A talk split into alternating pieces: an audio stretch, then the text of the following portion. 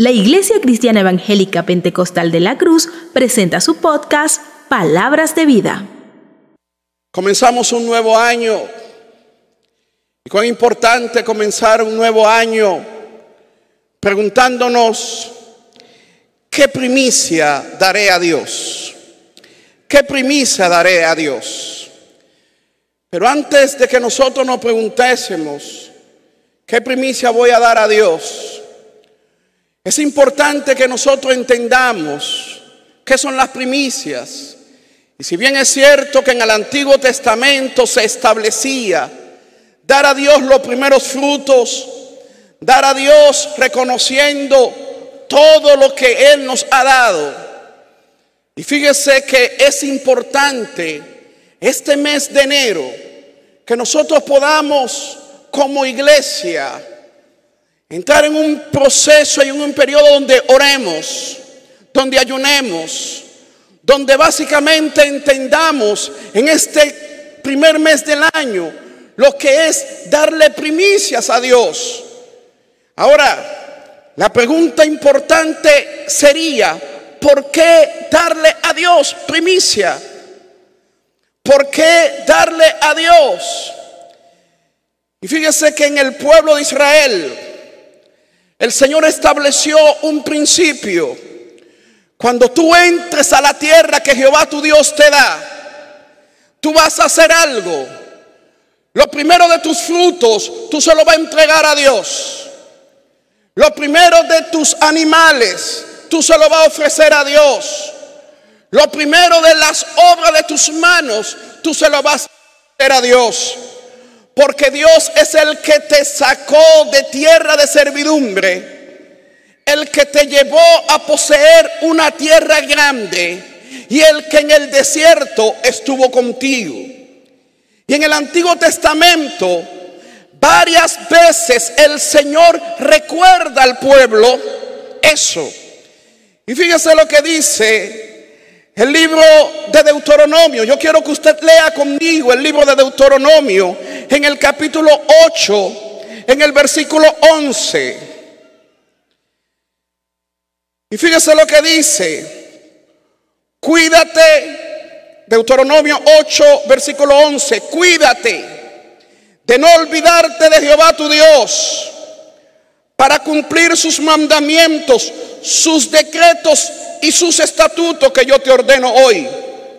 No suceda, oiga que algo que es importante, que se lo dice una y otra vez al pueblo de Israel, no suceda que te sacies, que comas y te sacies y edifique buenas casas en que habite y tus vacas y tus ovejas se aumenten y la plata y el oro se te multipliquen y todo lo que tuvieres se aumente y se enorgullezca tu corazón y te olvide de Jehová tu Dios, que te sacó de tierra de Egipto, de casa de servidumbre, que te hizo caminar por un desierto grande y espantoso, lleno de serpientes ardientes y de escorpiones y de sed, donde no había agua, y te sacó agua de la roca del perdonal, perdonar y que te sustentó con maná en el desierto, comida que tus padres no habían conocido, afligiéndote, probándote, para la postre hacerte bien. Y digas en tu corazón, mi poder y la fuerza de mis manos me han traído estas riquezas. Un recordatorio al pueblo de Israel un recordatorio básico de que lo que tú tienes, lo que tú has podido lograr, lo que tú has alcanzado, incluso el duro trabajo que te has tocado, es porque Dios lo ha permitido con un propósito. Fíjese cómo el escritor sagrado señala, oye, no te olvides, no te olvides cuando multipliquen todas las cosas. No te olvides cuando tú tengas buenas casas. No te olvides tampoco en el desierto. No te olvides de que tú sufriste sed en el desierto, de que había escorpiones en el desierto. No te olvides de que fuiste afligido y tu corazón fue probado. Y cuando pase eso, porque pasará la aflicción, pasará la prueba. Y cuando venga la bendición, entonces diga, mi fuerza, mi inteligencia, mi capacidad hizo esto. El pueblo de Israel una y otra vez se olvidó de esto. Y fíjese que el profeta Miqueas, el profeta que hoy nosotros queremos reflexionar, un profeta que escribe en un periodo difícil para Israel, reino del norte, para Judá, reino del sur. La nación de Israel se había fragmentado en dos.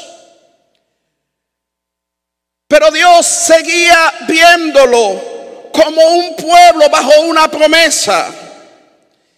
Y fíjese lo que hace el profeta Miqueas. Miqueas le habla al reino del norte, Miqueas le habla al reino del sur. Y fíjense lo que hace Miqueas, se levanta como un heraldo y lanza un desafío.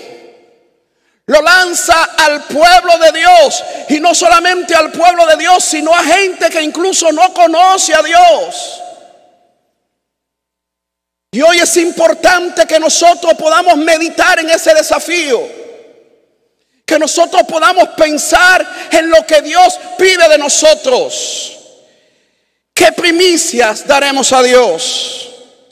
Fíjese lo que dice el profeta Miqueas en el capítulo 6 para contextualizar lo que él demanda. Versículo 1, capítulo 6. Oíd ahora lo que dice Jehová. Levántate, contiende contra los montes y oigan los collados tu voz. Oíd montes y fuerte cimiento de la tierra, el pleito de Jehová porque Jehová tiene pleito con su pueblo y altercará con Israel. ¿Sabe lo que está diciendo?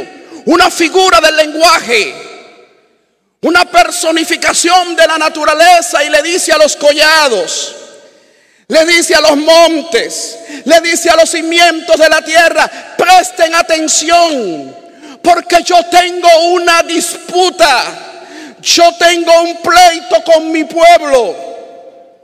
Y fíjese que el versículo 3 viene y le pregunta de una vez cuál es la contienda. ¿Qué te he hecho? Versículo 3. Pueblo mío, ¿qué te he hecho? ¿O en qué te he molestado? Responde contra mí. A veces hay una pregunta que nosotros nos hacemos y que Dios lo hace. ¿Qué te he hecho yo? ¿Qué ha hecho Dios con nosotros? ¿Qué Dios ha hecho con nosotros? Tal vez podamos decir, oye, Dios ha sido bueno. ¿Cuánto creen que Dios ha sido bueno? Que Dios ha sido fiel. Pero ¿cuánto han tenido dolor en su corazón? ¿Cuánto han tenido problemas? Pocos hemos tenido problemas. ¿Cuántos hemos tenido angustia? Hemos tenido dificultades. Y a veces decimos, mira, las dificultades vienen porque es que el diablo hace, déjame decirte, que ni la hoja de los árboles se mueven si no es su voluntad. Déjame decirte lo que dice el libro de Romanos a los que aman a Dios. A los que aman a Dios. Todas las cosas ayudan para bien. Y a veces decimos, Dios, tú me amas, pero mira lo que me ha pasado. Y fíjese lo que el profeta le pregunta al pueblo, pueblo mío, ¿qué te he hecho? ¿En qué te he molestado? Responde contra mí. Porque yo te hice subir de tierra de Egipto y de la casa de servidumbre te redimí. Envié delante de ti a Moisés, a Aarón, a María, pueblo mío, acuérdate ahora que aconsejó Balat, rey de Moab, y que le respondió Balaán, hijo de Beor, desde Sistín hasta Gilgal, para que conozca la justicia de Dios. Le hace un recordatorio. Comienza a recordarle algo. Le dice, ¿qué te he hecho yo? Bueno, pero mira la situación en la que estoy ahorita. Mira lo que tengo ahorita, mira el trabajo, mira las amenazas, mira las enfermedades. Pero Dios lo lleva a recordar a recordar lo que Dios hizo con él. Yo te saqué de Egipto, yo te saqué de tierra de servidumbre, donde tú no tenías un nombre, donde tú no tenías ningún tipo de reconocimiento de valor. Tú eras un esclavo y te saqué. Pero ahora nosotros, ¿qué ha hecho Dios con nosotros? ¿Qué ha hecho Dios con medio de nosotros? Yo puedo decir que su gracia ha sido derramada sobre cada uno de nosotros. Hemos visto su gracia, hemos visto su amor y hemos visto su cuidado. Y cuando hablamos de esto, es importante que muchos de nosotros antes de conocer a Dios, Estábamos enmarcados en una serie de conflictos. ¿Y sabe lo que hace Dios? Dios nos cambia. Dios a través de la gracia de Jesucristo transforma nuestro corazón malo, perverso, pecaminoso por un corazón nuevo, hecho conforme a la grandeza y al amor de Dios. Cuando Dios hace algo en nosotros, Dios lo hace bien. Y déjame decirte, amado hermano, todo lo que tú eres, todo lo que tú tienes, todo lo que tú has alcanzado, todo lo que tú vas a alcanzar, se lo debes a su gracia, a su amor, a su misericordia. Que llueve y que yo sembré y me forcé y hice esto y vino. Es Dios. Es Dios que lo hace. Que tomé un carro y cuando el carro se le pinchó el caucho, pero vino algo, me ayudó, porque yo no podía, no tenía ni siquiera un gato, pero Dios vino y lo envió. Eso es Dios, es la misericordia de Dios, porque las misericordias de Dios son nuevas cada mañana. Su fidelidad es grande. Los hijos de Dios hoy pueden reconocer que a veces en un mundo pecaminoso, en un mundo donde había o donde hay maldad, donde hay maldad, nosotros conocemos la misericordia y la bondad de Dios. Y fíjese lo que Dios hizo por el pueblo de Israel, lo sacó de Egipto envió a Aarón, a Moisés, a María. Y cuando lo enviaba era simplemente le dio una ley, le dio una dirección, le dio una manera de adorar. Pero cuando se levantó alguien para blasfemar, para maldecirlo, Balac le dijo a Balaán, mira, maldice al pueblo, maldice al pueblo. ¿Qué hizo Dios? Lo que hace Dios con nosotros. Te podrán tratar de maldecir. Incluso maldiciones, pero la maldición nunca llegará a ti, porque Dios es nuestro guardador, Dios es nuestro protector, Dios es nuestro escudo y nada ni nadie podrá hacer algo en contra de nosotros si la voluntad de Dios no lo permite. Tú y yo en las manos de Dios somos indestructibles. Somos indestructibles.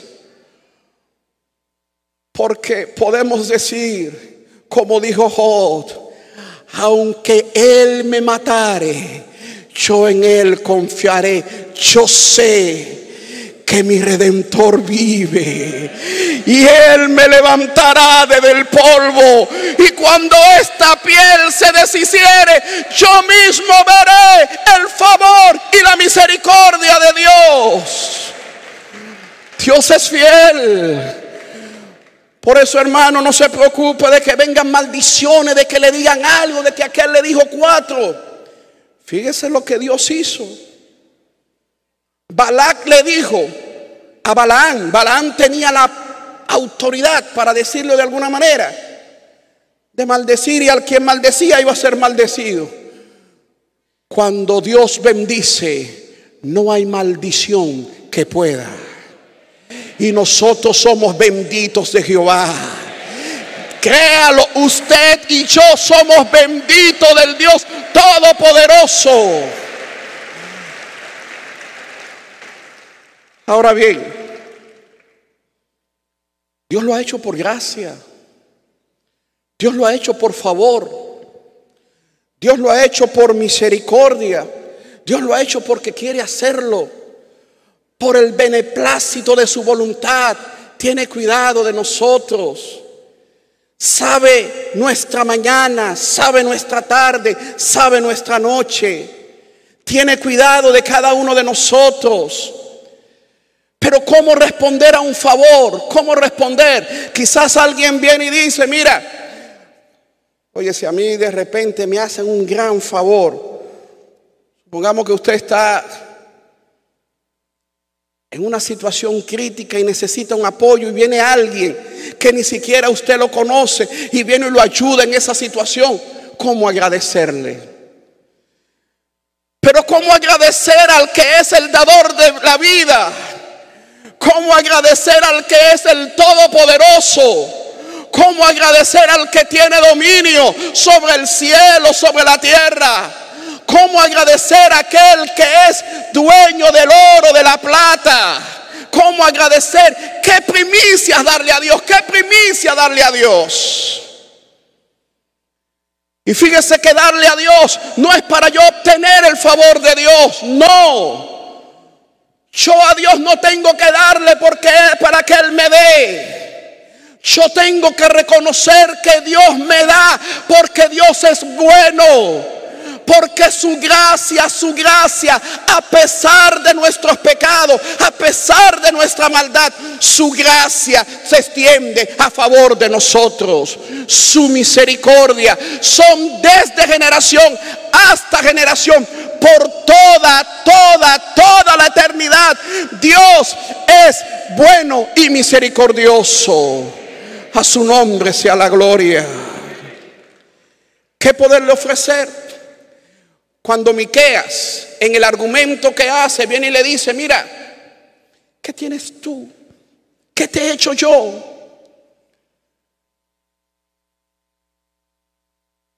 ¿Con qué me voy a presentar delante de Dios? ¿Qué le voy a ofrecer? Dios había señalado, porque todo el Antiguo Testamento señala al Cordero de Dios.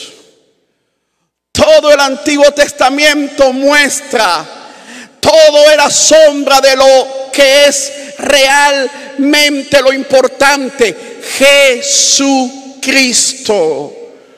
Por eso cuando cantábamos, cuán hermoso su nombre es, que se encarnó, que venció a la muerte, que venció al pecado, que sabe lo que hizo Dios. Y es importante recordarlo una y otra vez, porque tal vez usted dice, otra vez vamos a recordar, porque es que para mí es tan significante algo. El Señor se hizo hombre por gracia, no porque yo o ustedes lo merecíamos. El corazón del ser humano es malo.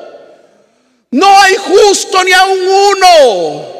Por eso en el libro de Jeremías dice, maldito el hombre que confía en el hombre y que pone carne por su brazo hablando de la depravación total, hablando de la condición pecaminosa del ser humano.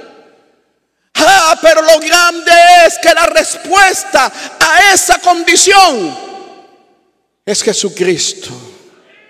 Es Jesucristo. Es el Cordero de Dios. Es el Cordero que fue inmolado, que derramó su vida, que derramó su sangre. Y hoy nosotros hacemos un memorial por eso Porque por ese sacrificio yo tengo perdón, yo tengo restauración, yo tengo libertad, tengo redención y tengo vida eterna. Vida eterna en Cristo Jesús. Ante eso, ¿qué podemos darle? Y fíjese lo que dice el libro de Miqueas. Me presentaré a Dios con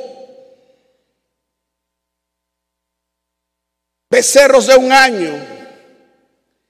El pueblo de Israel tenía, porque había sido nombrado por la ley, ellos tenían que ofrecer sacrificio, becerro de un año, tenían que ofrecer carneros, tenían que ofrecer aceite, o sea, ofrecer todo. Y a veces nosotros decimos, mira, yo le voy a dar a Dios por esto. No, porque no es lo que tú le des, es la actitud. Es tu disposición a honrar, a honrar al Dios Todopoderoso. Y yo te quiero preguntar hoy, ¿cuánto estamos dispuestos a honrar, a darle nuestras primicias a Dios? ¿Cuánto estamos dispuestos a hacerlo? Solo por amor a Él, porque Él me amó primero.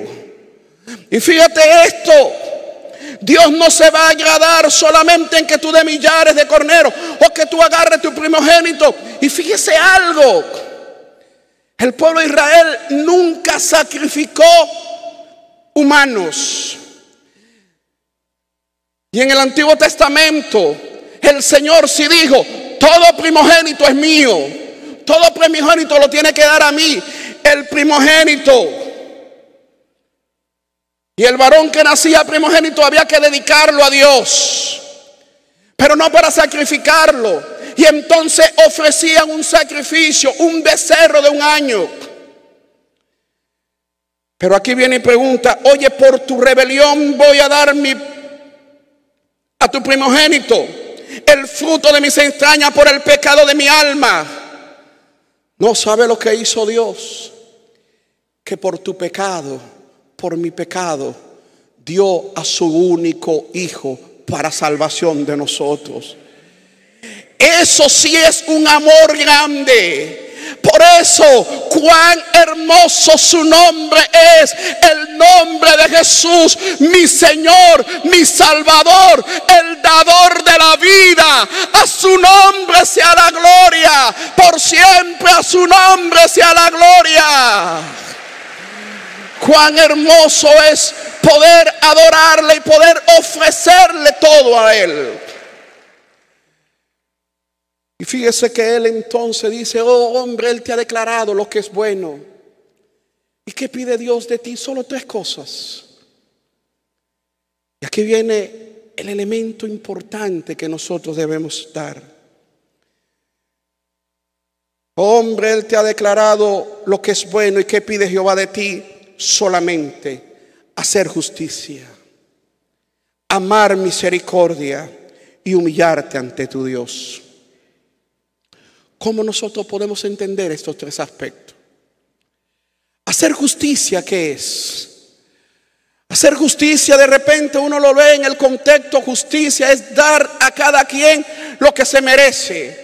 O sea, no desviarme aquí y acá. Pero la justicia que se habla en el Antiguo Testamento y en el Nuevo Testamento habla sobre cómo tú obras, cómo tú vives, cómo tú lo haces. Y fíjate bien, tú no vas a hacer eso para obtener el favor de Dios. Porque el favor de Dios se obtiene por creer en Cristo Jesús. O sea, Él lo dio por su gracia, por su gracia. Ahora, solo creyendo en Él yo tengo salvación, pero Santiago dice, muéstrame tu fe sin tus obras y yo te mostraré mi fe por mis obras. Yo quiero que usted lea conmigo libro de Colosenses, capítulo 3 del libro de Colosenses obrar bien, hacer justicia. Fíjese lo que es. Capítulo 3, versículo 5. Pablo hablándole a cristianos. a personas que han recibido a Jesús como su Salvador. Haced morir pues lo terrenal en vosotros. ¿Qué es lo terrenal? Fornicación, impureza, pasiones desordenadas, malos deseos, avaricia, que es idolatría. Cosas por las cuales la ira de Dios viene sobre los hijos de desobediencia en las cuales vosotros también anduvisteis en otro tiempo cuando vivíais en ellos. Pero ahora, dejad también, además de aquellas cosas, fornicación, impureza, pasiones desordenadas, malos deseos, avaricia. Dejad también todas estas cosas. ¿Cuáles son? Ira, enojo, malicia, blasfemia, palabras deshonestas unos a otros. No palabra deshonesta de vuestra boca. No mintáis los unos a los otros, habiendo despojado del viejo hombre con sus hechos. ¿Sabe qué es hacer justicia? Hay que dejar todas estas cosas, pero hay que vestirnos del nuevo hombre. Y ese nuevo hombre no es con mi fuerza. Ese nuevo hombre es la obra del Espíritu Santo en mi vida, en tu vida. Es la obra del Espíritu Santo cuando comienza a obrar en ese proceso de santificación. Y entonces el fruto del Espíritu brota y debe brotar en nuestras vidas. ¿Cuál es el fruto del Espíritu? Usted se lo sabe mejor que yo. Amor gozo, paz, paciencia, benignidad, bondad, fe, mansedumbre, templanza. Contra tales cosas no hay ley. Debemos obrar como hijos de Dios. Que ofrecerle a Dios. Ofrécele lo mejor de tu vida. Ofrécele a Dios lo que Dios ha hecho por tu vida te transformó en un nuevo hombre, en una nueva mujer.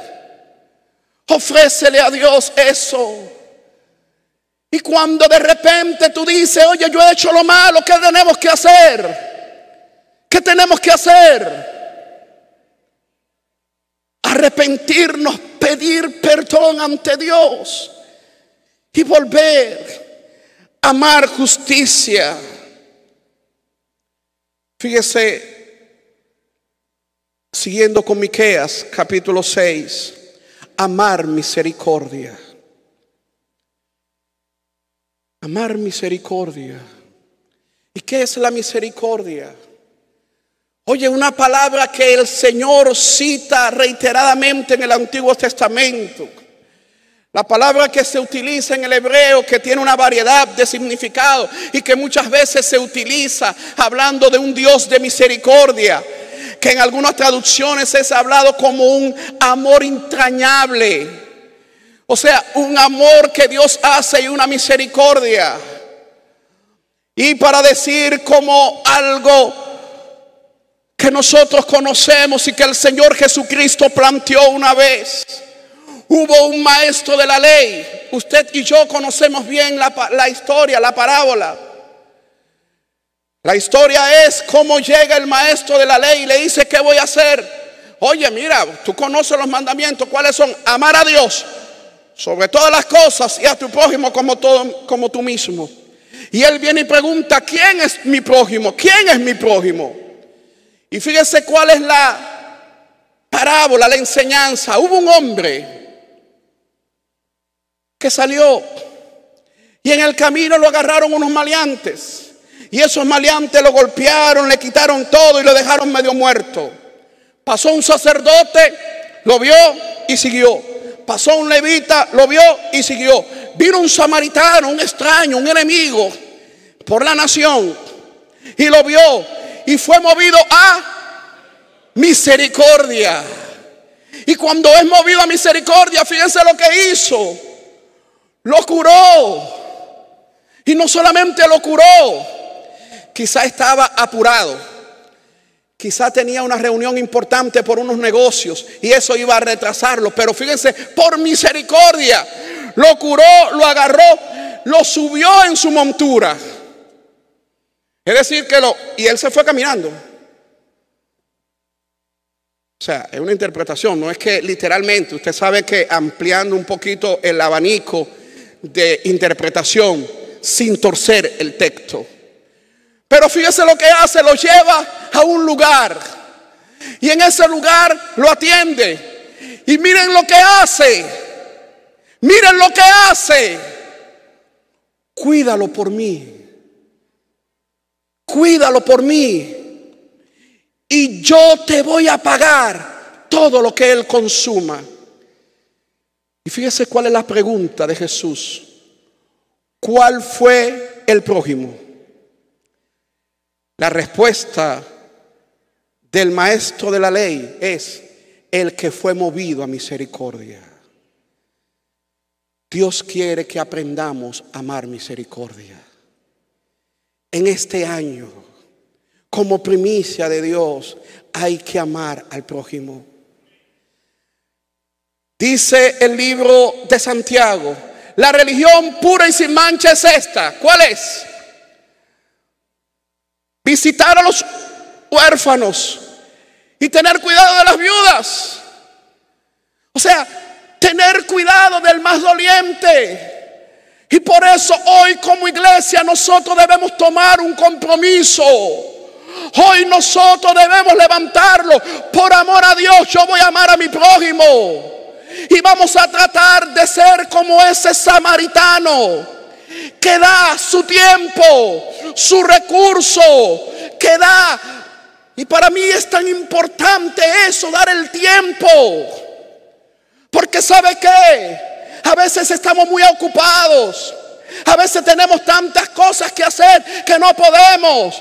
Déjame decirte que Dios pide que tú le des lo mejor, lo que tú tienes. Tu tiempo vale mucho, dáselo a Dios.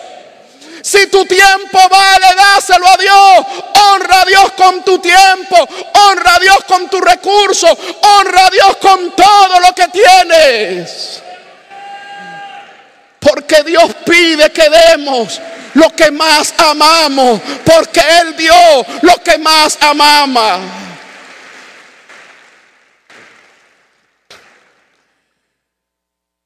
Usted recuerda cuando llegó el rico. Solo a un rico le dijo, mira, vende todo lo que tiene y dalo a los pobres. Había otro que no le dijo, pero ¿por qué? Porque su amor, su amor era él. Era las riquezas. Era eso. Ya para concluir,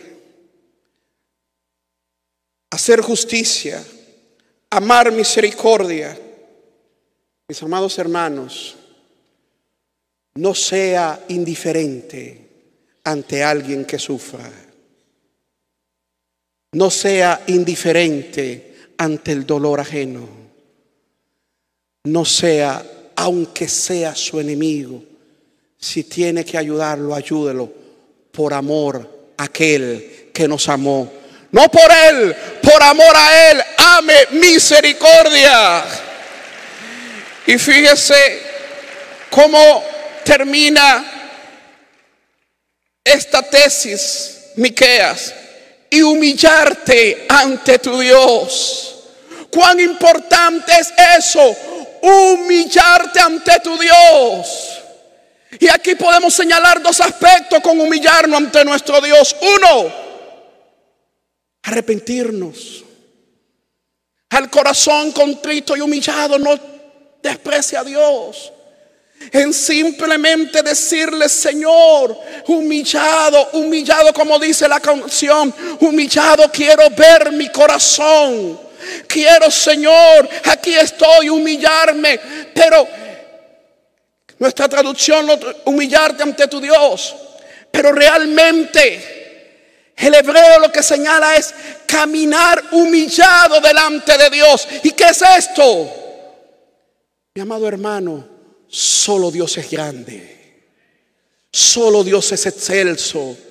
Solo Dios. Y por eso ante Él tenemos que doblar nuestras rodillas, inclinar nuestra cabeza, inclinar nuestro corazón. Pero más que inclinar o hacer simplemente una postura, es una acción del corazón. ¿De qué me voy a alabar? ¿De qué me voy a enaltecer ante Dios? Usted conoce el pasaje. No se alaba el sabio en su sabiduría, ni se alaba el valiente en su valentía. Más alabes en esto el que se hubiese de alabar, en conocerme y entenderme que yo soy Jehová Dios, que hago misericordia, juicio como quiero es decir, conocer la soberanía, la autoridad, la majestuosidad de Dios. Y cuando yo me humillo, yo le obedezco. Hay que obedecer a Dios. Hay que vivir caminando y andando, obedeciendo a Dios. Tú puedes ayunar mucho, puedes orar mucho, puedes saberte toda la Biblia, pero si tú no obedeces a Dios, tú no honras a Dios. Tenemos que honrar a Dios, tenemos que obedecer a Dios, tenemos que servir a Dios, porque Él, Él es el eterno, el sublime, el todopoderoso y el dador de la vida.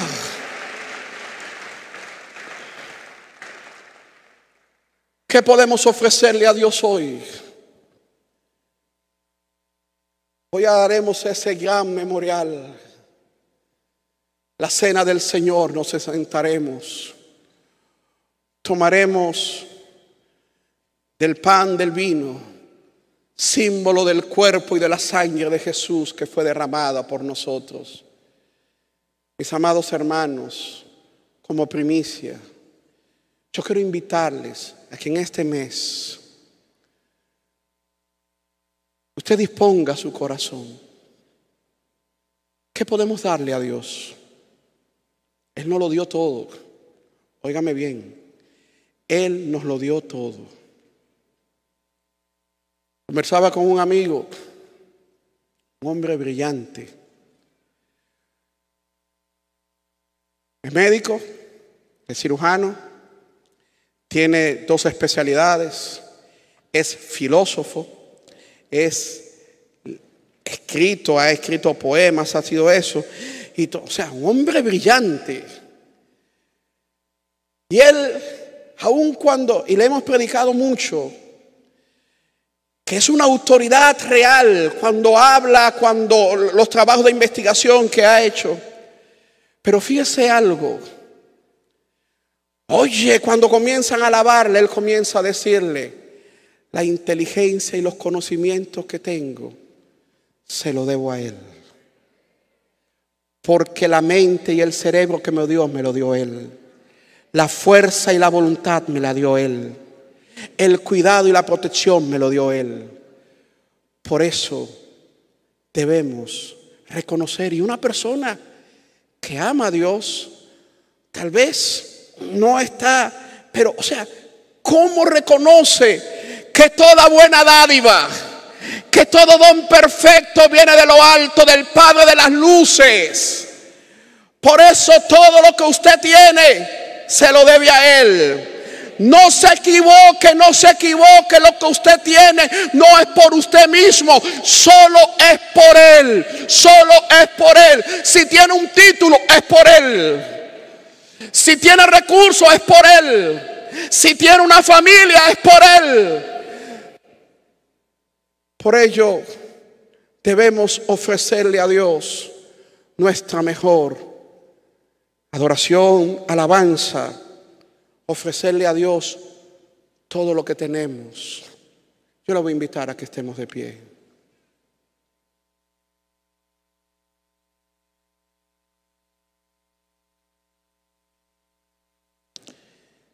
¿Qué primicia daré a Dios? Yo quiero que usted, este primer mes del año, donde hay tantos objetivos, donde hay tantas metas, donde hay tantos planes, aún en medio de penas, dolor, alegrías, que usted pueda decirle, Señor, yo quiero darte lo mejor de mí. Por supuesto, durante todo el año, ¿no? Pero como primicia, ese es el primer mes. Y que usted pueda, mi amado hermano, ofrecerle a Dios lo mejor.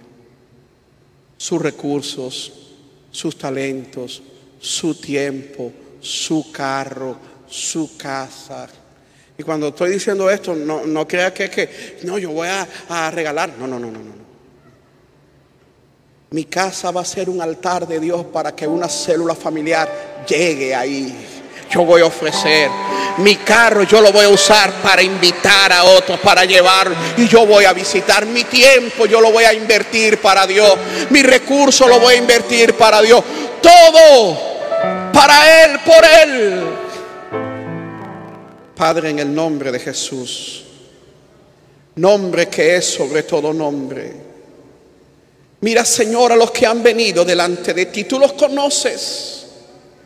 Señor, te ruego que tú les salves.